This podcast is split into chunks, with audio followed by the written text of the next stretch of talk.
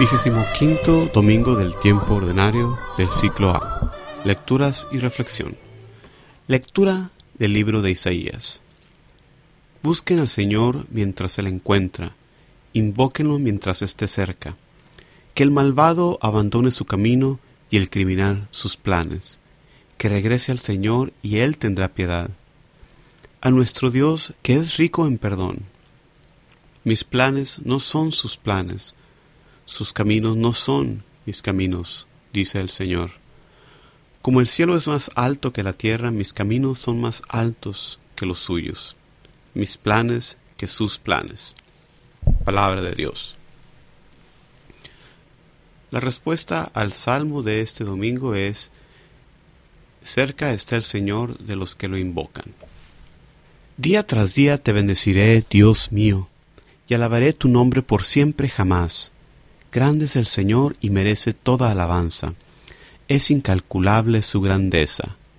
Cerca está el Señor de los que lo invocan. El Señor es clemente y misericordioso, lento a la cólera y rico en piedad. El Señor es bueno con todos, es cariñoso con todas sus criaturas. Cerca está el Señor de los que lo invocan. El Señor es justo en todos sus caminos, es bondadoso en todas sus acciones. Cerca está el Señor de los que lo invocan, de los que lo invocan sinceramente. Cerca está el Señor de los que lo invocan. Lectura de la carta del apóstol San Pablo a los filipenses. Cristo será glorificado en mi cuerpo, sea por mi vida o por mi muerte. Para mí la vida es Cristo y una ganancia el morir. Pero si el vivir esta vida mortal me supone trabajo fructífero, no sé qué escoger. Me encuentro en este dilema. Por un lado, deseo partir para estar con Cristo, que es con mucho lo mejor, pero por otro, quedarme en esta vida veo que es más necesario para ustedes. Lo importante es que ustedes lleven una vida digna del Evangelio de Cristo. Palabra de Dios. La lectura del Evangelio de este domingo proviene del Evangelio según San Mateo. En aquel tiempo dijo Jesús a sus discípulos esta parábola. El reino de los cielos se parece a un propietario que al amanecer salió a contratar jornaleros para su viña. Después de ajustarse con ellos en un denario por jornada, los mandó a la viña. Salió otra vez a media mañana, vio a otros que estaban en la plaza sin trabajo y les dijo, Vayan también ustedes a la viña y les pagaré lo debido. Ellos fueron. Salió de nuevo hacia el mediodía y a media tarde e hizo lo mismo. Salió al caer la tarde y encontró a otros parados y les dijo, ¿Cómo es que están aquí el día entero sin trabajar? Le respondieron, Nadie nos ha contratado. Él les dijo, Vayan también ustedes a mi viña. Cuando oscureció, el dueño de la viña dijo al capataz, Llama a los jornaleros y págales el jornal, empezando por los últimos y acabando por los primeros. Vinieron los del atardecer y recibieron un denario cada uno. Cuando llegaron los primeros pensaban que recibirían más, pero ellos también recibieron un denario cada uno. Entonces se pusieron a protestar contra el amo. Estos últimos han trabajado solo una hora y los has tratado igual que a nosotros, que hemos aguantado el peso del día y el bochorno.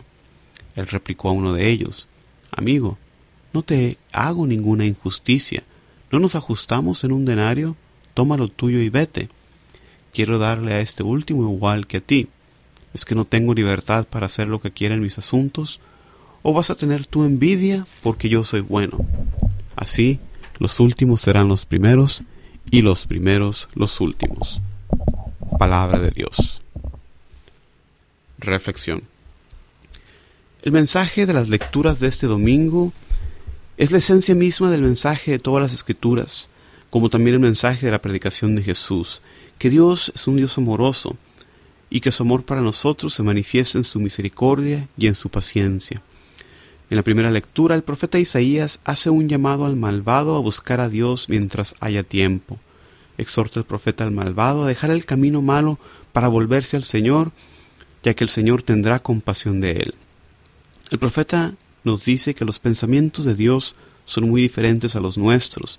La compasión y el perdón son obras de Dios que mandó a su Hijo unigénito a reconciliar así al mundo, como vimos del Evangelio la semana pasada de Juan capítulo 3. Los que pensamos de manera humana pensamos en la venganza, en la violencia, en la separación, pero esto no viene de Dios. En cambio, la esencia de Dios es el amor, como nos dice la primera carta de Juan. Dios es amor. El mensaje de todos los profetas es este, conviértanse mientras haya tiempo, vuélvanse al Señor. Es el mensaje también del último de los profetas, Juan el Bautista, el mensaje de Jesús después de él, y también el mismo mensaje que proclama la iglesia el día de hoy por mandato a Jesucristo. En la segunda lectura, San Pablo nos enseña la actitud de los que ponen su confianza en Dios. No importa lo que pase, si vivimos o morimos, no seremos avergonzados. Con tanta persecución que San Pablo sufría, su fe en Dios lo mueve a ver la posibilidad de su muerte como testimonio de fe, y si sobrevivía, si se salvaba, pues su vida daba testimonio del poder de Dios. San Pablo vivía consciente de que su muerte podría llegar en cualquier momento y decía, por mi parte quisiera estar con Cristo, pero sabía que el estar vivo era de provecho también para los hermanos y parte del plan de Dios. La segunda lectura cierra con la exhortación de Pablo hacia la unidad, un tema muy presente en sus cartas. A Pablo le preocupaba que hubiera fricciones, que hubiera desunión en sus jóvenes iglesias que él había establecido como padre, él se, mueve, él se muestra siempre eh, preocupado de cualquier división que pueda haber entre estos que son sus hijos espirituales. La desunión es contraria a la voluntad de Dios y se vuelve obstáculo para la gracia de Dios. Por eso Pablo les dice, ustedes manténganse firmes en un mismo espíritu.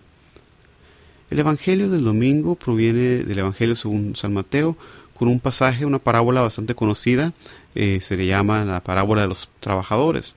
Una interpretación que le podemos dar a esta parábola eh, viene del hecho de que va dirigida a una audiencia judía. A los judíos le fue dado primero la revelación de Dios eh, históricamente en primera instancia. Son ellos entonces como los trabajadores que son llamados primero. En la época de Mateo, la proclamación del Evangelio se extendía ya también a los gentiles, a los no judíos, haciéndose ellos acreedores por el bautismo de la misma recompensa que los judíos. El pasaje muestra la bondad y la misericordia de Dios que dispensa su gracia de acuerdo a sus pensamientos, de acuerdo a sus planes y no de acuerdo a nuestros pensamientos o nuestros planes. Hoy en día muchos de nosotros hacemos algo parecido como hacían los primeros jornaleros.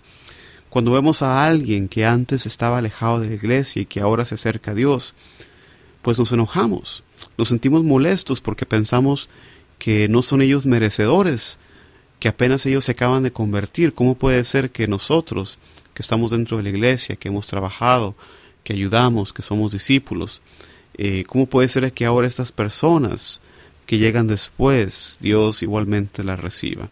Entonces nosotros mismos a veces tenemos una actitud parecida a esos trabajadores, pero como vemos en las lecturas, Dios es un Dios de amor, es un Dios de misericordia, que llama a todos, es así, y Dios dispensa la gracia de acuerdo a los planes, a su voluntad y no de acuerdo a los pensamientos humanos.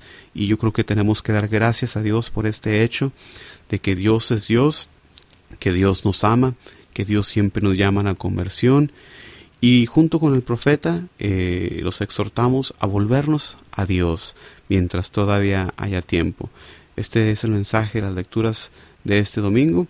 Eh, despedimos dando gracias a Dios por su bondad, por habernos mandado a su Hijo unigénito a morir por nosotros, demostrándonos su amor en su misericordia, en su compasión, en su paciencia que tiene para con nosotros. Se despide de ustedes Juan Carlos Moreno. Como siempre los invitamos a compartir otros recursos para la evangelización en el sitio de internet jcmoreno.net. Muchísimas gracias.